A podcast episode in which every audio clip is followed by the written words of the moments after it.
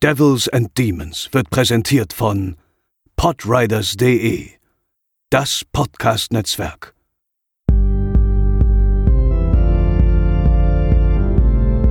They're coming to get you, Barbara. They're coming for you. Moin Moin und herzlich willkommen zur 119. Episode von Devils and Demons. Ich bin der Chris, an meiner Seite ist zum einen Pascal. Hallo. Und zum anderen André. Moin Moin. Ich freue mich sehr, dass wir für die heutige Episode nach The Faculty nur einen Jahrgang nach hinten rutschen und über den Tierhorrorfilm Lake Placid von Steve Miner reden können. Vor allem für mich als Fan der bezaubernden Bridget Fonda natürlich eine große Ehre. Ähm, aber bevor wir anfangen, hören wir doch erstmal kurz in den Trailer rein. It has existed since prehistoric times. It was worshipped by primitive cultures. It can kill a man with one crushing bite. We heard a man was bit in half. Any recent bear attacks? Bears don't attack people underwater. Probably a fever then. What was that? Whatever's out there being shot with this, he's dead. Oh no. Sheriff, how many deputies you got? You came here to help you find it. We can't let him kill it. Experience a few parts mystery Do you have any theories why he's here? Honestly, I don't know. and a few parts missing. It's a human toe. Is this the man who was killed? He seemed taller. Oh my god. Bill Pullman. Shoot him! No! How much of a wacko is this guy? Bridget Fonda.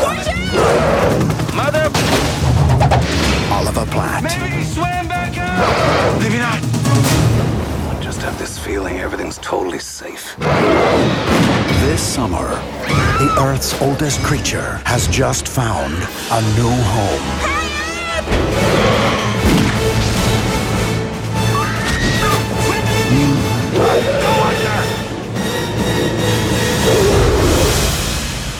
Lake Placid.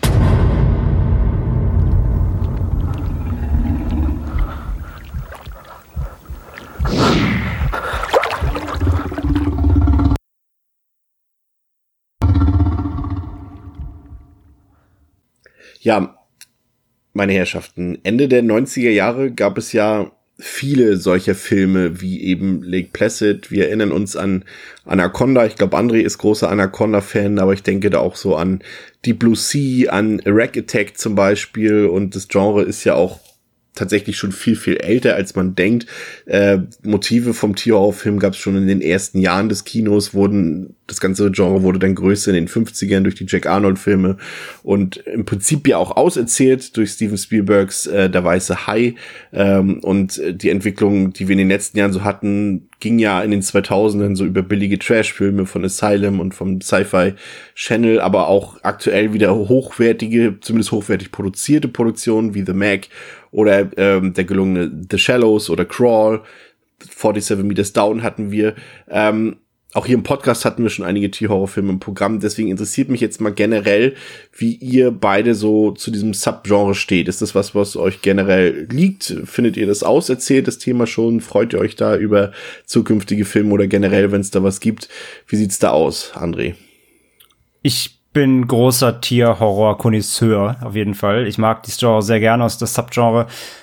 Vor allem, also ich mag, ich mag, dass es auch so nochmal zweigeteilt quasi ist. Also ich mag am Tierhorror einmal, dass du die Variante hast, wo das Tier an sich irgendwie nochmal verändert wird, ja, also sei es irgendwie mutiert durch, weiß ich nicht, Atomunfälle, dies, das, jenes, ne, also fast schon so Godzilla-Richtung, beziehungsweise natürlich dann irgendwie ähm, seien es auch noch so obskure Tiere, guck dir C2-Killer-Insekt an mit, mit, mit Zecken, die dann irgendwie mutieren und plötzlich ähm, ja, Trabi groß sind und Leute attackieren.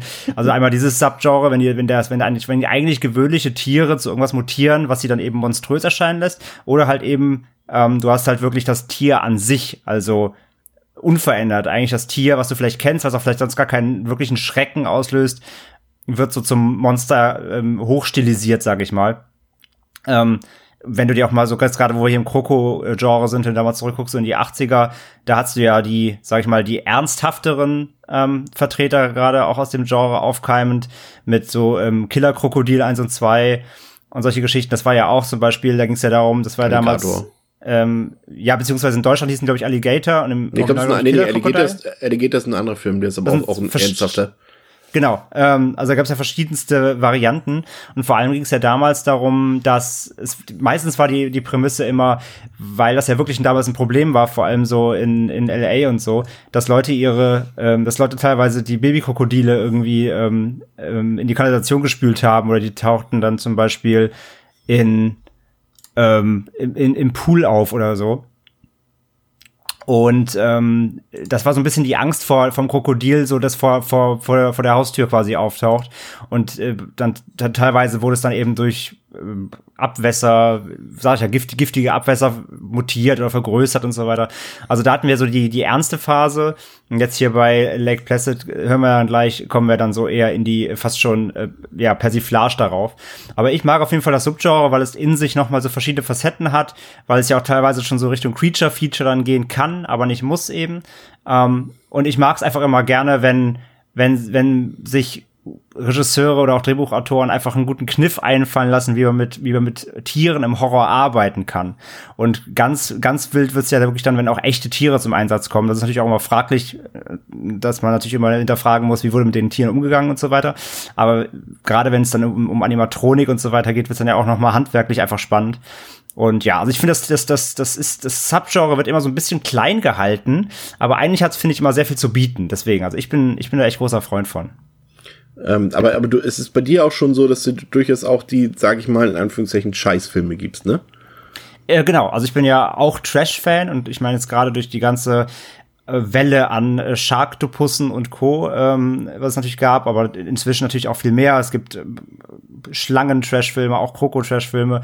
Aber auch hier eben, es muss noch irgendwie es muss immer noch charmant sein. Also es gibt natürlich einen Riesenhaufen von Filmen, die da einfach schon so schlecht sind, dass sie wirklich einfach nicht, nicht guckbar sind. Aber wenn das Ganze dann so auch übertrieben wird, dass es wirklich schon zur, zur wirklich zur puren Comedy wird oder zum Partyfilm in dem Sinne, ähm, dann kann ich dem auch was abgewinnen, auf jeden Fall, ja. Pascal, wo liegt für dich der Reiz im Tierhorrorfilm? Ich habe auf jeden Fall in meiner Jugend, also ich glaube, meine erste Berührung waren sehr wahrscheinlich die Erack Attack-Filme. Oder äh, der äh, Film Erack Attack. Also ich habe mal zwei Spinnenfilme im Kopf und ich verwechsel die auch immer. Ich habe die auch seit Ewigkeit nicht mehr gesehen, aber Erack Attack ist der mit John Goodman, oder? Äh, Also der, wo Scarlett Johansson mitspielt, als Teenagerin. Und, und, und hier ähm, ähm, David Arquette aus Scream. Ah, Das wie ist, heißt denn der ist andere? Rack Attack. Also Rack Attack ist auch nur der deutsche Titel. Eigentlich heißt der Eight, Legged- Eight Legged Freaks, der Film. Okay. Vielleicht verwechsel ich die auch gerade. Ich weiß, es gibt aber einen Also Spinnenfilm ich weiß gar nicht, was John gab's da noch für Spinnen? Also ich habe jetzt im Kopf, bin ich noch bei Fledermäusen, da kann ich noch mit Bats dienen. ähm, aber ich erzähl mal weiter, ich guck mal, was ich mit John Ja. Goodman finde. Ja, auf jeden Fall. Ähm, ja, grundsätzlich auch äh, ja großer Freund des Tierhorrors. Hab äh, viel zu wenig gesehen. Bin natürlich dann noch mal froh, wenn ich jetzt hier oder auch generell die Chance habe, da ähm, was nachzuholen. Bin auch bei André auch äh, im Trash-Bereich, den ich ja auch sehr mag, äh, gibt es ganz viele fabelhafte äh, Filme, äh, die dieses Genre bedienen. Was ich mich immer ein bisschen frage, oder, oder was ich mich gerade eigentlich gefragt habe, ist dieses, ich finde halt äh, die immer also wir machen die Spaß, aber jetzt leben wir auch alle quasi in einer Situation, wo wir von diesen ganzen Tieren äh, ja tatsächlich eigentlich gar nicht, ähm, also wir leben ja in Deutschland und haben ja gar nicht die Gefahr, dass wir irgendwie giftige Spinnen oder Krokodile oder Haie oder irgendetwas uns äh, großartig ähm, angreift. Ich frage mich immer, wie das dann für Menschen ist, die halt wirklich jetzt äh, Klischee in Australien oder äh, meinetwegen auch in den USA, wo es ja durchaus, glaube ich, mal giftige Spinnen oder Schlangen gibt. Ähm, ob das dann irgendwie noch einen anderen Beigeschmack hat oder äh, ob man dann vielleicht auch, ja, weiß ich nicht. Ich weiß, ich wüsste nicht, ob ich Bock hätte, wenn ich irgendwie in Australien in der Wildnis leben würde, dann mir dann noch irgendwie am Abend diese Filme zu geben. Äh, keine Ahnung, ob das irgendwie äh, ja ein Vorteil ist, wenn man halt denkt so, ach ja, ja, das könnte passieren, aber mir zum Glück nicht. Aber Arachnophobia war übrigens ähm, der Film. danke, okay. Ja, Ah, okay, ja, mit, ja, der ist super. Ja. Den mag ich gern. Genau. Der ist auch, glaube ich, so ein bisschen mehr Richtung Comedy, aber ähm, ja. Ja, das haben wir gerade. Ja, Comedy würde ich den nicht nennen. Also ich finde vor allem der Film, der hat seinen Namen verdient. Also wenn du da wirklich, äh, wenn du da Arachnophobie hast, du kannst ihn nicht gucken. Ja, glaube weil ich. der auch, weil der trotzdem, der hat ja diese, da geht es ja um diese, ja, auch mutiert, also im Film soll sie nicht mutiert sein, sie ist ja eingeflogen, um irgend so eine mega fette Spinne irgendwo aus dem Amazonas. Aber vor allem geht es ja um diese kleinen Huntsmen, die ja auch sehr giftig äh, sind, Ja. glaub ich, wenn ich jetzt keinen Quatsch erzähle, die dann überall so in, ähm, die da in Schuhe kriechen und, Ja. äh, und, und die, Le die Leute dann äh, beißen oder irgendwie in, ins Essen, ins Popcorn und so. Und die ja dann irgendwie, dadurch, dass sie, genau, die, diese große Spinne aus dem Amazonas paart sich mit den einheimischen Spinnen, dadurch werden die Einheimischen super giftig, sowas. Und ähm, durch, durch John Goodman kriegt der Film so einen leichten Comedy-Vibe. Und der ist auch mit Bill Pullman, oder? Nee, Jeff Daniels. Ach, Jeff Daniels, genau, stimmt, sowas. Und ähm, ähm, dadurch kriegt er so einen leichten Comedy-Vibe hier und da, aber ich finde den schon teilweise sehr. Also, wenn, wie gesagt, wenn du, wenn du Spinnen nicht magst, ist der schon sehr eklig und dann kannst du den, glaube ich, auch echt schwer gucken. Also, ich finde, der hat echt schon ein paar richtig fiese Momente. Ähm, und sie spielen damit auch eben sehr gut, dass sie eigentlich äh, diese, diese winzigen Spinnen, die jetzt gar nicht so ähm, gefährlich wirken, dass sie dich halt so instant töten und so. Deswegen, also ich finde den schon, also als Spinnenhorror echt gut, ja. Ah, muss ich auch mal wieder gucken. Zu, zurück ins Jahr 1999 äh, und damit zu Lake Placid. Ähm, Lake Placid ist, ich war tatsächlich ein bisschen überrascht, ähm, kommt im Grundtenor der Masse gar nicht so gut an, hat auf Letterboxd eine 2,6 von 5, äh, IMDb 5,7 von 10. Ähm, war auch damals am Box Office kein so großer Erfolg. Der war tatsächlich relativ teuer mit 35 Millionen. Wir gehen später noch darauf ein, äh, wo dafür die Gründe liegen. Hat aber auch tatsächlich nur 56 Millionen eingespielt. Also nicht mal das Doppelte seines Budgets. Aber hatte so ein bisschen auch damit zu tun, dass der Film echt harte Konkurrenz ähm, an den amerikanischen Kinokassen im Juli 99 hatte mit Filmen wie Star Wars Episode 1, Wild Wild West, American Pie, Blair Witch Project und eben auch den, sag ich mal, thematisch ähnlichen Deep Blue Sea. Ähm, Film kam übrigens in Deutschland an meinem Geburtstag, am 24. Februar 2000, also da bin ich nicht geboren, aber da hatte ich Geburtstag, äh, ins Kino. Ähm, der Film ist ab 16 freigegeben und jetzt vielleicht noch mal kurz der Einschub, weil ihr bestimmt nach unserer Episode tierisch Bock habt, diesen Film zu gucken. Äh, ja, das war vor ein paar Jahren noch relativ einfach. Da gab es von Universum und Tobis äh, eine Blu-ray, eine ganz normale, die auch teilweise für 7, 8 Euro rausgeschmissen wurde. Es gab dann noch Mediabooks vom Birnenblatt, die sehr schön sind, die mittlerweile ausverkauft sind. Und theoretisch gibt es ja auch Streaming-Plattformen, auf denen man den Film sehen könnte. Aber André, das war eine Hausaufgabe, die war gar nicht so einfach. Die war so anspruchsvoll, dass du deine alte DVD noch rauskramen musstest, oder? Die, die alte Verleih-DVD sogar, Ja. wo noch fett draufsteht, nicht zum Verkauf äh, freigegeben. Ja, es ist wirklich unfassbar. Äh, Es gibt, äh, es gibt ja mehrere Leckpässe-Teile und es gibt alle zum Streamen auf allen Plattformen, so trashig sie auch sein mögen, nur den ersten nicht. Also ähm, wir haben ja ein bisschen recherchiert ja auch, Äh, wir wissen nicht genau, woran es liegt, vielleicht Lizenzprobleme, vielleicht zwei von Universum, vielleicht haben die die Rechte mittlerweile nicht mehr, wir sind noch unschlüssig, wir konnten auch bei der Recherche jetzt nicht wirklich was rausfinden, aber ja, es gibt ihn halt auf einer normalen Blu-ray, die aber auch schon wieder äh, out of print ist, selbst die kostet, also einen ganz normalen M-Array äh, kostet die gebraucht jetzt auch schon locker 25 aufwärts Euro. Und ähm, ansonsten gab es ja ein Mediabook, das du ja besitzt natürlich als äh, als äh, Profisammler äh, von, von Birnenblatt, dem kleinen Label, die die in einer geringen Auflage rausgebracht haben, verschiedenen Covern, auch ausverkauft, kriegst du gebraucht auf Ebay nur noch für einen Huni oder so. Also ja, es ist sehr schwer, an den Film ranzukommen mittlerweile und ähm, ja, fast schon verwunderlich eigentlich, wie gesagt, dass er nicht mal zumindest irgendwo streamt. Das ist schon, da muss irgendwas mit der Lizenz vermutlich passiert sein. Ja, Regie geführt hat Steve Miner. Pascal, den kennen wir ja schon aus Freitag der 13., 2 und 3, aus Haus oder ein Jahr zuvor hat auch Halloween Age 20 gedreht. Ähm, hat ja schon auch einen unverkennbaren Stil, den man auch so ein bisschen in Nick Placid wiedererkennt, finde ich. Ja, würde ich äh, auf jeden Fall so unterschreiben. Ähm, wirkt für mich trotzdem, äh, ja, mit Age 20 wahrscheinlich so auf einer Ebene ist er halt auch, äh, wie du eben schon gesagt hast, relativ zeitnah rausgekommen. Hebt sich jetzt von den Freitag der 13. halt schon noch mal ab, weil ich denke mal hier auch einfach mehr Budget drin war und der gefühlt auch, mh, ja, für mich so ein bisschen mehr glatter und das schon noch viel 90er mitschwingt hier. Also, ähm, aber prinzipiell äh, auf jeden Fall keine schlechte Wahl für den Film, würde ich sagen. Ich habe noch gelesen, das ist äh, auch, ja, für den äh, geneigten Trivia-Fan, dass auch der eigentlich hätte äh, vor Age 20 gedreht sein sollen. Oder wenn ich es jetzt richtig verstanden habe, dann, wenn jetzt Lake Placid aufgrund von Unwettern und äh, ja, Unwetter, weshalb der Dreh nicht stattfinden konnte, den Film nicht hätte verschieben müssen, Lake Placid, dann hätte er unter Umständen gar nicht Age 20 gedreht oder zumindest Age 20 später gedreht. Ich weiß jetzt nicht genau, wie es war, aber ähm, ja, hängt wohl alles ein bisschen zusammen. Wenn du gerade am Mikro bist, möchtest du den Leuten kurz erklären, worum es in Lake Placid geht? Ja, sehr gerne. Als in Lake Placid, ein beschauliches Örtchen im US-Bundesstaat Maine, ein Taucher ohne Unterkörper, aber dafür mit gewaltigen Bissspuren aus dem örtlichen See gefischt wird, ist die Aufregung groß. Nachdem dann noch ein prähistorisch anmutender Zahn in den sterblichen Überresten gefunden wurde, wird das in New York befindliche American Museum of Natural History auf den Fall aufmerksam und schickt die Mitarbeiterin Kelly Scott nach Maine, um bei den Ermittlungen zu helfen. Zusammen mit dem County Sheriff Hank Cuve, dem Fischer und Wildoffizier Jack Wells und Hector Sir, ein exzentrischer Millionär und Krokodilsforscher, geht sie dem unbekannten Ungeheuer auf die Spur und muss tierisch aufpassen, dass sie dabei nicht selber in die Fänge eben dieses gerät.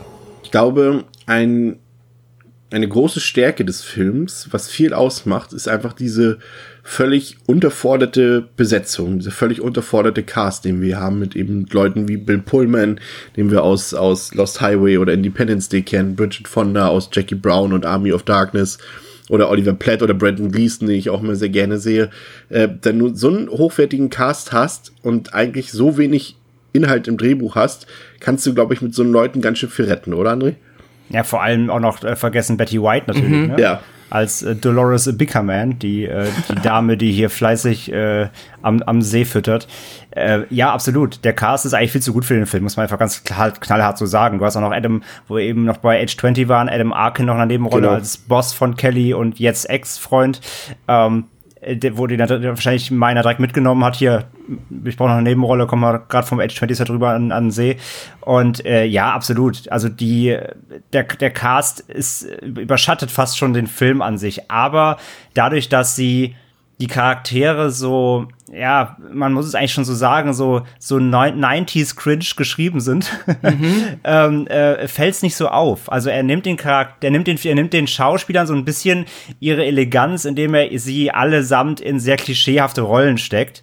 Ähm, die auch wirklich in so eine in so eine verschlafene Kleinstadt reinpassen. Jetzt mal äh, Kelly Scott, Bridget von da ausgenommen, die aus der Stadt äh, eingeflogen wird, aber die die auch die auch entsprechend als Figur ja raussticht einfach, ne, weil weil ähm, weil ja die ihrem Nester alle so ihre Süppchen kochen und sie kommt als Außenseiterin so quasi rein, die auch gar keinen Bock auf die Nummer erstmal hat und da ja notgedrungen äh, äh, eingesetzt wird, weil weil ihr Boss hier äh, kurz mal loswerden will, um seiner Affäre nachzugehen. und ähm, ja, aber das macht den Cast halt so ein bisschen, äh, beziehungsweise das macht den Film so ein bisschen aus, weil der Cast zwar stark ist, aber sich äh, durch durch die durch diese Figuren, die sie verkörpern müssen, so ein bisschen ähm, eingliedern in diese in diese seichte seichte Atmosphäre, sag ich mal. Ich finde auch Bill Pullman, der äh, überstrahlt hier für mich auch so ein bisschen diese äh, ja, Dorfrolle. Ich finde immer, der hat sowas. Man kann jetzt auch an den anderen Filmen liegen, die er gemacht hat, aber er hat für mich trotzdem immer so ein bisschen dieses, ja, fast schon staatsmännische, dieses ein bisschen er erhabene, was jetzt hier nicht so ganz irgendwie auf diesen, ähm, ja, diesen Pseudo-Förster irgendwie für mich passt. Aber ja, das stimmt, das stimmt, ja. ja tatsächlich ähm, war deine Aussage, glaube ich, gar nicht ähm, so verkehrt, André, als du gesagt hast, dass Alan Arkin einfach mit aufs Set äh, gezerrt wurde zu Halloween Age 20, weil tatsächlich auch ähm, hier der Kameramann Darren Okada, äh, den hat er auch mitgenommen zu Halloween Age 20. Ah ja, okay. Und, und äh, der Hollywoods Tausendsasser, John Ottman, der, der Regisseur, Schauspieler, Cutter und auch Komponist ist, der hat eben auch bei Halloween Age 20 und Lake Placid äh, mitgearbeitet. Also ich glaube, das ist schon so ein bisschen back-to-back äh, gedreht worden, das Ganze. Und mhm. das erklärt natürlich dann hier auch so ein paar Cast-and-Crew-Entscheidungen, würde ich sagen. Aber packen wir uns mal direkt das Krokodil zu Beginn, ähm, weil damit natürlich auch einhergehend die großartigen Effekte von Stan Winston verbunden sind, den wir ja hier auch schon mehrfach im Podcast hatten, sei es bei Aliens, Jurassic Park, Wrong Turn, ich glaube Independence Day und Terminator 2 müssten auch die Effekte von Stan Winstons äh, Produktionsfirma gewesen sein oder seine Effektschmiede. Ähm, ich muss sagen, gerade weil ich auch vor kurzem oder vor, vor zwei Wochen erst Anaconda nochmal gesehen habe, ähm, Lake Placid ist da, was die Effekte angeht, äh, vor allem die handgemachten Effekte um einiges besser als zum Beispiel Anaconda. Also ich muss sagen, ich war sehr überrascht.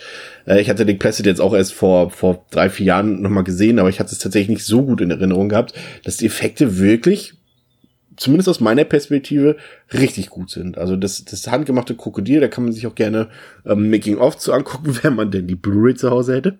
Ähm, Es gibt auf YouTube. Ähm, ach, ist da auch zu sehen, ja? Bei der, also Stan Winston hat einen eigenen YouTube-Channel, die Stan, Stan Winston School. Und da ist ein nicht langes, aber so ein drei Minuten Video drauf zu zu, zu Lake Placid, wie sie Ja, das perfekt. Krokodil bauen. Das ist echt super interessant, ja. Ja, und es ist halt auch wirklich auch so ein riesengroßer Prop gebaut worden. Ja, das ist ja. äh, echt fantastisch. Und es sieht auch gut aus. Ich will da gleich mal diese Szene mit dem Hubschrauber rauspicken für mich. Ähm, so ein bisschen äh, das Highlight des Films. So Mitte des Films müsste es gewesen sein, als das Krokodil in fast vollem Umfang aus dem See herausschießt und äh, einfach nach einem äh, startenden Hubschrauber ja beißt. Großartig gemacht und auch ein bisschen CGI ist ja dabei auch beim Film, aber auch das muss ich sagen, ist so gut gemacht, dass ich da nichts zu meckern hatte. Also Ich muss sagen, neben dem Cast für mich die Effekte äh, die große Stärke des Films. Wie sieht's bei euch aus? Pascal vielleicht zuerst. Ja, ich finde halt, hatte ich jetzt, glaube ich, auch schon mal in den ähm, paar vorherigen Folgen erwähnt, die machen halt hier für mich nicht den Fehler, dass sie dann, wenn es ein CGI-Kroko ist, dass sie dann halt äh, dieses 90er, wir sind stolz auf unser CGI-Kroko und halten halt extra lange drauf. Und ja, wir hatten das erst bei Faculty, ähm, dass sie quasi, so wie ich zumindest das Gefühl hatte, dass es schon immer dieses, okay, wir müssen es jetzt CGI machen. Das ist ja, glaube ich, wenn er zum ersten Mal kurz rausrennt und das ähm, sich die Kuh schnappt, äh, dann ähm, ja, ist es halt nur, ist es so schnell geschnitten, dass es halt wirklich gar nicht negativ auffällt und auch, auch dazu tatsächlich für 99 ziemlich gut aussieht. Und dann, ähm, ja, wenn wir am Ende dann halt auch zum Finale halt wirklich sehr lange uns das, äh, ja, ähm, Animatronic-Kroko angucken dürfen, dann sieht das halt schon mega geil aus. Also das ist, ähm, ja, ich kenne jetzt auch nicht so viele äh, Filme mit Krokodilen, aber das ist schon äh, trotzdem da ganz oben mit dabei. Es ist äh, fabelhaft. Vielleicht, ja, wobei auch sogar die Gore-Effekte sind eigentlich allesamt, äh, ja, gefühlt sehr gut gealtert und kann man sich auf jeden Fall heute angucken. D- Drei Minuten 43 ist das Krokodil zu sehen, André. Von 83 Minuten.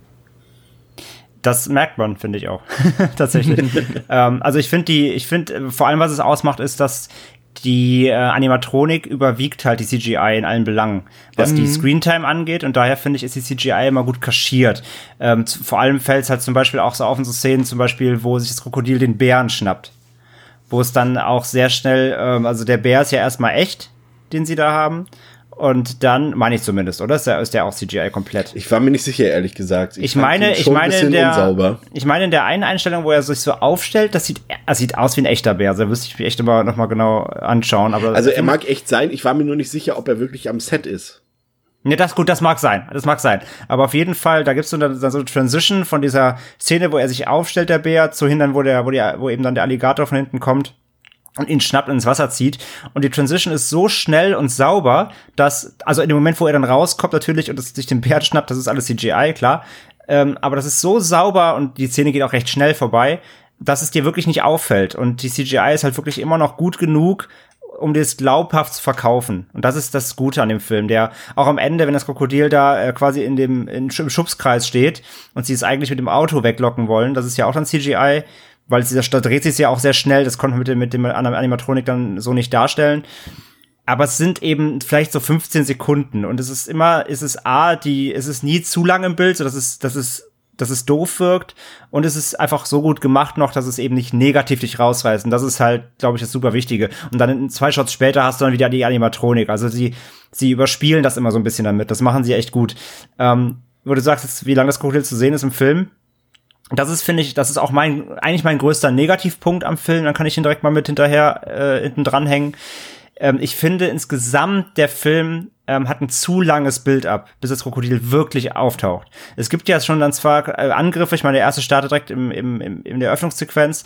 Und ähm, die Gore-Szenen, wie Pascal schon sagt, sind super, weil die auch handgemacht sind. Das geht alles total in Ordnung.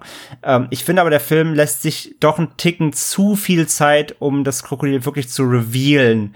Ähm, weil er spielt natürlich auch, man kennt es aus der Weiße Hai, mit der klassischen Unterwasserkamera, ne, die sich dann den den Tauchern oder so nähert, ne, mit äh, beklemmender Musik und so weiter. Natürlich, das soll das man soll aus den Augen des Krokodils sehen und das macht der Film halt wirklich sehr sehr sehr lange und immer wieder antäuschen und immer wieder Häppchen hinwerfen. Und für meinen Geschmack ähm, dafür, dass der Film eigentlich ein recht flottes Pacing hat, nimmt er sich so ein bisschen die die, die Action so raus, die er hätte noch haben können. Also ich finde, für meinen Geschmack ähm, taucht das Krokodil tatsächlich zu spät im Film erst auf. Ähm, kleiner Hinweis nochmal hier, wir sind natürlich ähm, keine Feldforscher, was, äh, was Reptilien angeht. Äh, wir sagen hier des Öfteren mal Alligator, mal Krokodil. sind natürlich zwei verschiedene Tiere mit verschiedenen Eigenschaften, mit unterschiedlichen Zähnen und unterschiedlich geformten Schnauzen und sei verziehen, wenn wir hier einfach im Wechsel einfach munter drauf los ähm, dieses Un Ungeheuer hier mal als Krokodil, als Alligator bezeichnen, ist natürlich jetzt äh, keine biologische Absicht dahinter. Ähm, ich bin tatsächlich äh, äh, eigentlich d'accord mit dem Film, dass er das äh, Ungeheuer nicht so in your face präsentiert, was jetzt so die Laufzeit angeht. Äh, bin da eher auch auf der der weiße Hai Seite, dass man das ruhig äh, so ein bisschen äh, Spielbergsch zurückhalten kann, das Ganze. Und ich finde das auch gar nicht so übertrieben hier, weil beim weißen Hai fand es tatsächlich drastischer. Das dauert, glaube ich, irgendwie fast gefühlt deutlich länger. Mehr als die Hälfte der Laufzeit, glaube ich. Das ist hier jetzt bei 83 Minuten, glaube ich, nicht so der Fall. Ähm, deswegen würde ich mal Pascal entscheiden lassen. Du hast jetzt äh, zwei Stimmen. Ich bin, äh, bin, da, äh, bin damit zufrieden. André nicht so. Wie sieht's bei dir aus? Äh, also ich finde, ich sag mal, wenn immer wenn der Film versucht Spannung aufzubauen, das hat für mich ziemlich gut funktioniert natürlich immer, wenn sich dann die Spannung auflöst, sei es jetzt, äh, dass gar nichts passiert oder dass dann halt doch etwas passiert, aber wir nicht wirklich gesehen haben, wer daran Schuld trägt, dann ist es schon, hatte ich schon oft dann eine leichte Enttäuschung im Sinne von, okay, das hätte jetzt, ich meine, wenn man das Cover, ich, im Endeffekt weiß ich ja, ne, hier ist ein Kroko, ich möchte es dann halt irgendwie schon sehen. Da ähm, gebe ich André schon zum gewissen Grad auf jeden Fall recht. Also ich finde, da hätte man auch öfter früher mal das zeigen können. Man hätte es ja auch, es hätten ja die Figuren hätten es ja, oder die, sagen wir mal, dann überlebenden Figuren hätten es ja nicht mitbekommen müssen, aber da hätte man den Zuschauer schon mal ein bisschen mehr zeigen können. Ähm, er hat halt vor allem viele Fall Scares. Er, macht ja. halt, er, er, täuscht halt sehr oft an. Dann hast du das, wenn sie da diese Party feiern, weil hier der Hector irgendwie meint, durch Lärm kann man das Kroko anlocken, während er seine tantrischen Tänze im Zelt macht. Mhm. Ähm, danach, wenn sie schlafen gehen, geht der Sheriff doch mal pinkeln, dann steht plötzlich der Hector im Busch, über, über, erschreckt ihn. Da denkst du erst halt, dass der Alligator ist halt da. Ähm, also es gibt so ganz viele Fall-Scare-Momente und die, das war mir zu viele. Das war mir ja. zu, zu platt hat, irgendwann. Das hat ja so ein bisschen gleich mit Anaconda, ne? Ist dir das aufgefallen? Ja, ja, das macht Anaconda genauso, ja. ja. Die lassen sich halt auch leider super leicht entschlüsseln, weil du ähm, zum großen Teil, also wenn die halt in dieser Gruppe unterwegs sind, dann hast du zum Beispiel vor der Kopfabszene, weißt du halt genau, sie sind jetzt auf diesem Boot und der eine ist eine Nebenfigur ohne Name. Ja, ja, ja genau. Der halt egal ist, so, du weißt genau, okay, der wird's überleben, der wird's überleben, hol doch ja. mal den Anker rein. Ja, klar, er lehnt sich übers Boot, okay, dann, dann weißt du, das ist jetzt der echte Scare. Äh, Aber das, coole Szene. Ist eine coole Szene, Szene ja. aber lässt sich halt dann relativ leicht vorhersehen, dass es Gebe jetzt Gebe ich halt dir vollkommen recht, ja. Ähm, weil sie halt immer jemanden mitschicken, quasi wie man so das Star Trek Red Shirt, das halt mitkommen darf, das egal ist, das dann auch sterben darf. Ähm, da ist der Film nicht so super geschickt, aber ja, nee, also ich, ich hätte ein bisschen mehr Kroko auf jeden Fall, also oder ein bisschen mehr ähm, Monster hätte ich gerne gesehen. Ähm, aber fand ich nicht so schlimm, was mich dann halt stellenweise ein bisschen öfter oder wo ich mehr Kritik sehe, sind dann tatsächlich halt die Figuren oder alles, was dann die Figuren untereinander mit sich ausmachen. Das ist jetzt äh, für so einen Genrefilm eigentlich nicht so wichtig, aber trotzdem passiert es ja zum Großteil des Films. Und das ist ähm, ja mal lustiger, mal weniger lustig. Der Vers Film versucht ja auch an vielen Stellen da eine humoristische Note reinzubekommen, gerade so mit der ähm, Dynamik zwischen dem Sheriff und diesem Hector, der halt ähm, ja sehr sehr, sehr drüber ist. Also den fand ich ja, auch wirklich anstrengend glaub, und auch nicht witzig mhm. und auch äh, auch dem das ist so eine typische typische 90er Figur, die man heute so nicht mehr schreiben würde, glaube ich. Also ja. das, was Oliver Plätter spielen muss, lustigerweise gilt er noch als Publikumsliebling. Bei dem Film konnte ich nicht so ganz nachvollziehen. Mich es nervt der eher tatsächlich. Ja. Also ich finde den, ich find den mehr nervig als lustig. Ich finde den Schlagabtausch mit dem Sheriff, die sind ganz lustig. Auch dann, wenn er in seine Fallen reinläuft und so. Ja, ja. Das schon ein paar gute Momente ist auf jeden Fall. Aber ich finde, die Figur von ihm ist wirklich eher nervig als lustig, finde ich. Ja. ja und dann auch noch dann als Frauenheld, Millionär und das ist, das kauft man ja. irgendwie auch alles nicht ab, das passt alles nicht und die Sprüche sind auch viel zu aufgesetzt, wenn er halt von Anfang an da reinkommt und halt irgendwie alle nur beleidigt. Das ist, ähm, ja, finde ich jetzt hat dem Film nicht wirklich so gut getan. Also ich, ja, das, das ist eher so ein bisschen, ja, die Seite, wo ich dann mehr Kritik üben würde. Würde. Wiederum, äh, sehr cool fand ich Betty White, fabelhaft. Also ja. die äh, Nebenrolle war grandios gecastet und ähm, da, Die war toll. Haben Sie, haben Sie Ihren Mann umgebracht? Ja. ja, habe ich. Die meisten Highlights des Films gehen definitiv auf ihre Kappe, das muss man wirklich ganz ehrlich sagen. Äh, und auch am Ende ja noch, äh, muss man ja sagen, wenn man da so ein bisschen noch nach den Credits dran bleibt. Ja. ähm, Du musst dir überlegen, ne, die, die Frau ist, die Frau ist Jahrgang 22, 1922, ne? Und die, die- ist 98 Die mittlerweile. wird übernächstes Jahrhundert und lebt, Lebt noch. Das auch- ist lebt so noch, krass, ja. ey. Es Ja. ist aber auch so ist ja, schön. ist ja die, ist ja die. Schauspielerin mit der längsten äh, quasi Screentime-Karriere, ne? Die Ja, ist 80 Jahr- Jahre. 80 Jahre, ja, genau. Wahnsinn. krass, sehr beeindruckend auf jeden Fall, ja. Ähm, ich würde noch mal an einen Punkt anschließen, den Pascal auch genannt hat, dass der Film halt, und wir hatten es ja auch schon, als wir kurz generell auf dieses Genre eingegangen sind, schon so ein bisschen gehabt, dass dort einige Filme und eben auch Lake Placid dann doch eher in das Com Comedyhafte abdriften und teilweise auch ein bisschen albern sind. Ähm, das haben natürlich auch so diese Filme aus dieser Zeit gemeinsam. Das ist letztendlich bei Deep Blue Sea zum Beispiel auch ähnlich. Ähm, aber ich habe mich so im Nachhinein fast ein bisschen schwer getan mit der Auswahl dieses Films, weil so richtige Horrorelemente konnte man da irgendwie nicht so entziffern, fand ich meiner Meinung nach. Also ich finde auch so, so, für mich ist der Schwachpunkt eben auch, dass es kaum Spannung gibt. Also ich finde den Film nicht spannend. Mir hat da so ein bisschen der Thrill gefehlt. Das ist alles auch sehr vorhersehbar und da passiert eigentlich nichts, ähm, von dem man es nicht erwarten würde. Und ja, und halt eben sehr comedyhaft. Und äh, Horror, ja, in dem Genre dürfte er wahrscheinlich noch irgendwo bleiben im Tierhorrorbereich, weil es eben ja doch ein paar blutige Sachen gibt, wegen diese äh, Kroko-Enthauptung und so weiter. Aber schon schwierig, den noch wirklich so, also der, hat letztendlich kein Grusel und für mich auch keine Spannung. Wie sieht's da bei dir aus, André?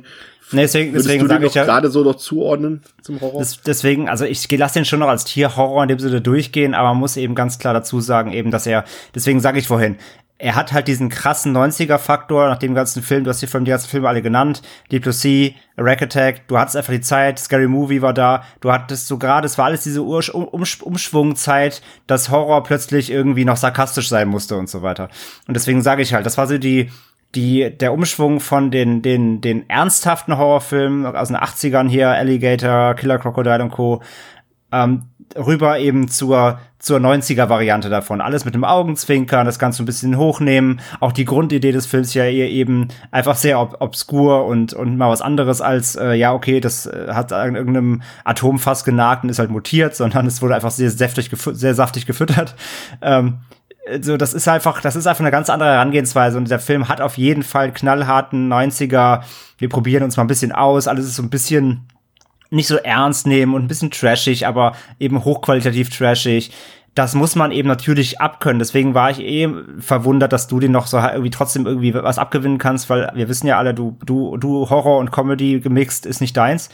Und ähm, ich muss aber eben, deswegen sage ich halt, ich finde, der Film ist aber auch nicht wirklich Comedy in dem Sinne, weil er ist, ich finde ihn nicht wirklich lustig. Er Nee. ist halt, also er will das ja einfach so alles ein bisschen persiflieren. Es ist ja eine, es ist ja einfach so eine Augenzwinker, wir sind auf diese ganz, auf diese, auf diese Krokodil-Horrorfilme. Ähm, und da als, aber selbst als das funktioniert er halt mäßig. Weil er eben, wie Ja, gesagt, der, der verhält sich so ein bisschen für schlau und und Genau. äh, will, will halt halt hat halt ich würde ihn ja ja er hat halt diese Metaebene von der du schon gesprochen hast von wegen so ja wir wissen doch wie dieses Genre funktioniert Genau, und ja, generell ja. und und irgendwie Bridget Fonda sagt ja am Anfang auch noch hier aber äh, nicht dass das hier so ist wie bei Deliverance wo es hier spitze Hinterwäldler gibt die auf mich warten und so eine Sachen also der Film weiß was er ist aber er verpackt es dann nicht in in gelungene Gags also die, die nächste Stufe fehlt dem Film irgendwie ja, von- ja, die Zwischenstufe. Es fehlt Ja. diese Zwischenstufe zwischen, ähm, ja, wir machen halt hier einen Tierhorrorfilm, auch mit ordentlich Gewalt und wir geben uns richtig Mühe, hier auch eine, ein, ernsthaft, also als ernsthaft zu verkaufendes Krokodil oder Alligator, was auch immer zu basteln. Und das soll auch alles irgendwie cool aussehen. Und gleichzeitig hast du dann eben so einen auch sehr talentierten Cast. Aber das Ganze soll aber die Leute nicht erschrecken, sondern eher fast schon als Familienunterhaltung ins Kino locken irgendwie. Ja. Aber dann fehlt mir da eben diese Ebene dazwischen, die dir sagt, so, okay, ähm, wo sind denn jetzt genau die Spitzen? Was persiflieren wir denn jetzt hier im Detail? Du kannst ja nicht einfach nur sagen, ja, okay, das ist jetzt ein Krokodilhorrorfilm, aber der ist jetzt nicht so ernst. Sondern wenn du eine Persiflage machen willst oder das Ganze so ein bisschen, ähm, das Genre so ein bisschen hops nehmen, dann fehlen mir die Referenzen wirklich, die konkreten. Dann reicht für mich halt eben, wie gesagt, nicht, dass du hier einfach nur sagst, ja, das ist jetzt aber alles mal äh, auf einer eine Ebene drunter und wir, wir erschrecken jetzt auch niemanden wirklich so. Ähm, dann fehlen mir halt, wie gesagt, die Details und dann fehlt mir, dann fehlen mir die Zitate im Film auch, äh, die auf, auf bekanntere Filme aus, also andere Tierhorrorfilme auf mir das anspielen oder so. Oder dann auch eben wirklich mal einen guten Gag, der auf das Genre anspielt und nicht irgendwelche plakativen Beleidigungen oder sowas. Das ist mir dann eben zu billig. Und das ist das, was mir fehlt. Diese Zwischenebene zwischen, ja, wir machen jetzt mal Horror ähm, auf, auf, auf, äh, auf Mainstream, ähm, aber wollen damit gleichzeitig das Genre mal ein bisschen hops nehmen. Und dazwischen fehlt was. Also das finde ich, das hat zum Beispiel selbst ein äh, die Plusie und Co. haben das irgendwie besser hinbekommen, weil die auch so mit Szenen aufbauen gespielt haben, die du aus anderen ernsthafteren Horror- oder Tierhorrorfilmen oder Horrorfilmen kennst, die sie dann aber umgedreht haben. Und das macht Lake Placid eigentlich so gut wie gar nicht. Also der spielt sich schon ab eigentlich, also wenn du die ganzen obskuren Figuren rausnimmst und die sag ich mal, dämlichen oder, oder äh, pubertären Dialoge rausnimmst, hast du, hättest du trotzdem einen Tierhorrorfilm. Sag ja. ich mal, ne? Und da fehlt mir einfach die Überhöhung dann irgendwie. Also der weiß nicht so ganz, also er, ich glaube, Steve Miner hatte eine Idee im Kopf, wie er das haben will, aber für mich hat das nicht so ganz funktioniert in seinen, glaube ich, in seiner, in seiner Ausführung. Es, es wäre für mich irgendwie auch ein leichtes gewesen, da zumindest, wenn man schon diese, diese Ebene nicht hinbekommt, irgendwie doch so eine, ja, so eine Öko-Horror-Ebene einzubauen, irgendwie, dass man irgendwie, ich meine, es ist ja wieder ein menschgemachtes Problem, was wir vor sich haben. Also ähm, das Krokodil ist ja letztendlich nur in, in, in der Natur dort unterwegs und spachtelt ab und zu mal eine Kuh. Aber ähm, es ist ja erstmal, der Mensch macht das Krokodil ja zum Problem irgendwie. Und daraus hätte man irgendwie auch was machen können. Keine Ahnung, das war mir ein bisschen einfach zu wenig. Ähm, Mhm. Weil der Film ist am Anfang auch so ein bisschen versucht, uns da noch ein bisschen was zu erklären und wo kommt das Viech überhaupt her und mhm. so weiter. Und da gibt's auch noch diesen, ich weiß bis heute nicht, ob es ein Gag ist, dass der Film Lake Placid heißt, aber den Lake Placid gibt's gar nicht im Film. Äh, keine Ahnung, aber irgendwie, ja, der Film verschenkt dafür Potenzial. Naja, das, das Einzige, das Einzige, was er macht, ist halt die Message, dass sie es am Ende, Spoiler jetzt, machen wir, oder? Spoiler, ist im Spoilerbereich? Ja. Ja, nee, hau raus. Ähm, das, ähm, halt. das Einzige, was er macht, ist eben am Ende, dass sie es nicht töten. Ja. Also sie machen ja quasi, wir erhalten die Natur und die, die Naturforscherin oder beziehungsweise die Anthropologin sagt dann halt, ey, wir müssen das nicht töten, das hat, das, im Endeffekt hat nichts getan, es ist ein Tier, lass uns fangen und dann bringen wir es halt weg. Und das ist halt so die Ende, vielleicht die einzige, die Öko-Message dahinter. Äh, wir, wir, wir müssen das Tier nicht umbringen, weil es bringt ja Leute nicht äh, um, weil es weil es ein, weil es eine Mördermaschine ist, sondern weil es ein Tier ist, ein Hunger hat. Das ist so die einzige Message, die der ganze Film dann überhaupt vielleicht noch hat, wenn er eine hat. Ja, ah, die fand ich auch tatsächlich am Ende, das zum Finale, das hat mir dann irgendwie auch nicht mehr so ganz reingepasst. Also ich fand es ein bisschen aufgesetzt am Ende dann drauf. Dieses, wir müssen jetzt auch noch dieses Spannungsfinale, was machen sie jetzt? Sie haben das Kroko quasi gefangen. Äh, wollen wir es jetzt töten? Wollen wir es am Leben lassen? Wollen wir es für die Forschung erhalten? Und dann gibt's halt noch diesen, ja, relativ, ähm, ja, gibt's halt wird da halt so ein bisschen fast auf die Tränendrüse gedrückt, dass man jetzt auf einmal noch auf Krampf halt Mitleid mit dem armen Tier haben soll, was ja auch irgendwo okay ist, weil es ist ja auch ein Tier. Also es ist jetzt ja per se nicht schlecht, was der Film dann, wie er das auflöst. So, ich finde es auch eigentlich okay, dass sie das Krokodil nicht getötet haben, aber irgendwie hat sich dann für mich auch nicht so stimmig ähm, zum Rest. Ähm, er hat sich da nicht so richtig eingepasst. Und was ich dann halt wirklich also blöd fand am Ende, war dieses komplett überflüssige. Jetzt müssen wir aber noch mal irgendwie ein Krokodil, wenn wir schon das große Krokodil nicht äh, explodieren lassen können oder nicht irgendwie ähm, spektakulär sterben lassen können, dann brauchen wir noch ein normales Krokodil, das eben noch mal kurz aus dem Teich auftaucht, dass er noch einmal seine Pistole da reinhalten kann. Und äh, dann haben wir das auch noch mal gehabt. Das war so okay, ja, war jetzt irgendwie ein bisschen unnötig. Es ist ja, äh, der Placid so ein bisschen stellvertretend wirklich auch für dieses Genre. Äh, André hat es eingangs erwähnt, es gibt ja zahlreiche Sequels auch zu dem Film. Ähm, auch so ein bisschen typisch so, ja, warten wir mal zehn Jahre ab, wollen wir mal gucken, ob der, der Rechteinhaber hier wirklich noch ein, eine, ein echtes Sequel drehen will. Wenn nicht, dann holen wir uns die Lizenz und drehen billige Sequels und das ist hier auch so. Es gibt so einen hochbudgetierten ersten Film und den Rest dann billig für DTV runtergekurbelt. Ich weiß nicht, äh, ob ihr von den Sequels noch einen gesehen habt. Ich habe den letzten gesehen aus, dem, aus 2018, der war ja, mit vielen Abstrichen okay, aber ansonsten kann man das auch vergessen. Ähm, das sei an dieser Stelle nochmal erwähnt. Also es gibt da so ein paar Fortsetzungen. Auch Robert England spielt zum Beispiel in zwei Filmen mit. Das soll nicht untergehen an dieser Stelle. Ähm, ich finde dennoch, und das klang jetzt fast alles ein bisschen negativ äh, bezüglich Lake Placid, äh, dass der Film doch auf jeden Fall ein sehr temporeicher extrem kurzweiliger Tierhorrorfilm ist, der für mich das Genre eigentlich auch in seiner kurzen Laufzeit gut auf den Punkt bringt. Der Film verlässt sich so ein bisschen sehr auf seinen, auf seinen Cast und auf die Namen im Cast, weil das Drehbuch und, und die Geschichte generell einfach nicht so viel zu bieten hat. Zum Cast gesellen sich dann grandiose, handgemachte Spezialeffekte, die aus meiner Sicht, sorry André, den Boden aufwischen mit Anaconda, der nur ein paar Monate älter ist. Hey, alles, alles gut, sehe ich genauso. Die, da gehe ich mit auch was die CGI-Effekte angeht. Aber eben, also allein dafür, dass hier Genre-Veteran Steve Miner äh, auf dem Regiestuhl saß, bietet mir Lake Placid am Ende doch ein bisschen zu wenig Horror, äh, trotz ein paar blutiger Momente. Da der Fokus hier einfach klar auf Unterhaltung sitzt. Man könnte wirklich sagen, dann hat, ich weiß nicht, wer von euch beiden das vorhin gesagt hätte, das ist eigentlich fast ein Familienfilm. Wenn man die zwei, drei blutigen Spitzen, die der Film hat, rausnehmen würde, dann wäre das ein Familienabend. Ja, hatte, hatte, ich, hatte ich gesagt, genau. Ja, ja genau. Und da fehlt mir einfach so ein bisschen halt, was ich gesagt hatte, ein bisschen Füll und Spannung. Aber dafür entschädigen halt paar herausragende Szenen, wie die ich erwähnt habe, als der Alligator nach dem Hubschrauber schnappt oder die Kuhfütterung und äh, da gibt's noch ein paar Momente, die wirklich echt sehr gelungen sind. Eben der Bär, der vom Krokodil weggesnackt wird. Ähm, macht schon Spaß, hat mich bestens unterhalten und der lässt sich auch immer noch sehr gut gucken. Deswegen lande ich bei wohlverdienten dreieinhalb Sternen. Pascal. Mhm. Ja, es klang jetzt wahrscheinlich wirklich alles ein bisschen ähm, negativer als, äh, also auch aus meiner Sicht zumindest, äh, ja, bin ich und sind wir da ein bisschen mehr auf die Kritikpunkte eingegangen, als das, was der Film gut macht. Ich finde den Film nämlich auch im Endeffekt, ähm, hatte mir auch durchaus trotzdem noch sehr viel Spaß gemacht.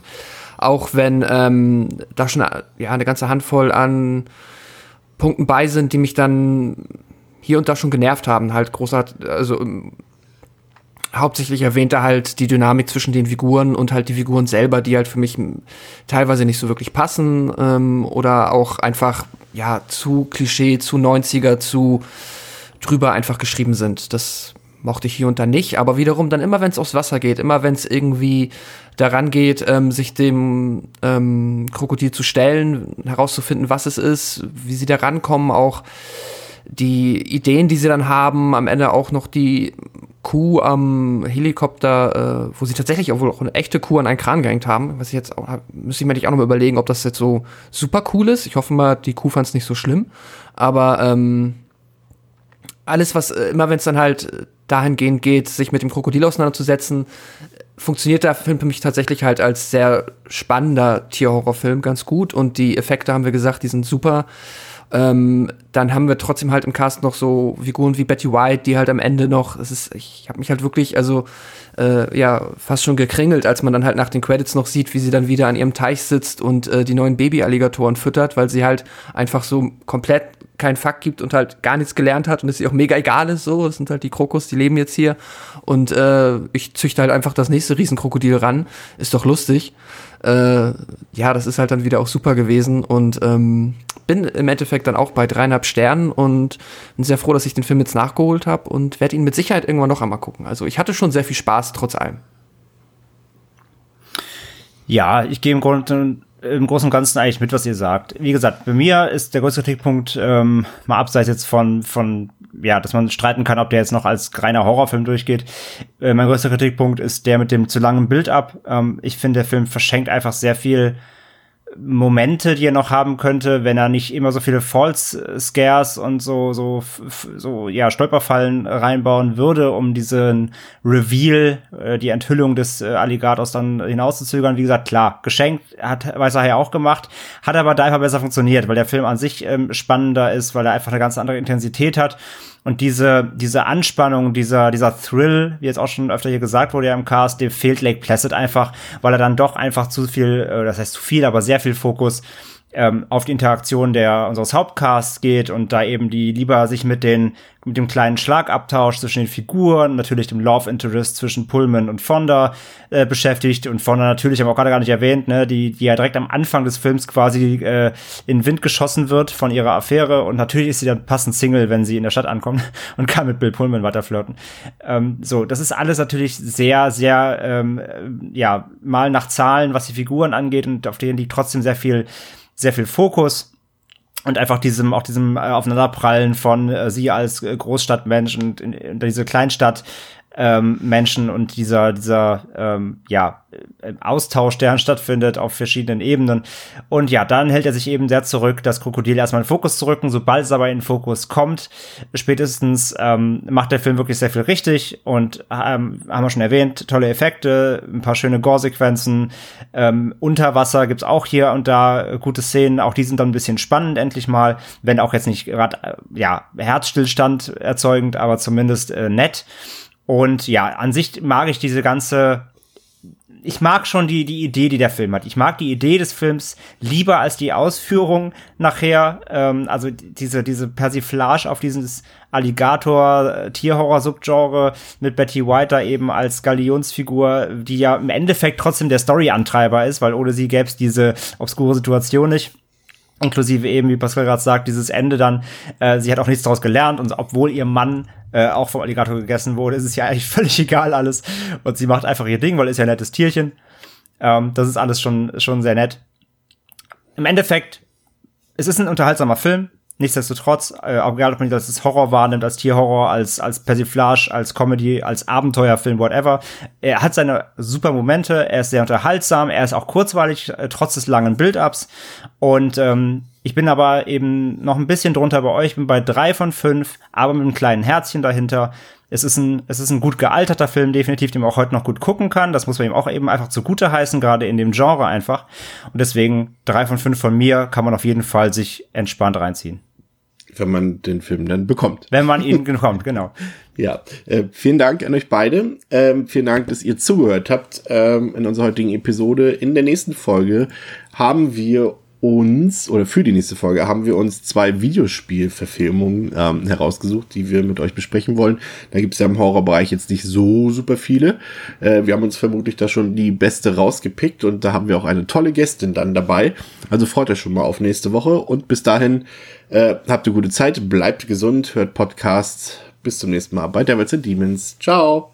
Tschüss, tschüss. Tschüss.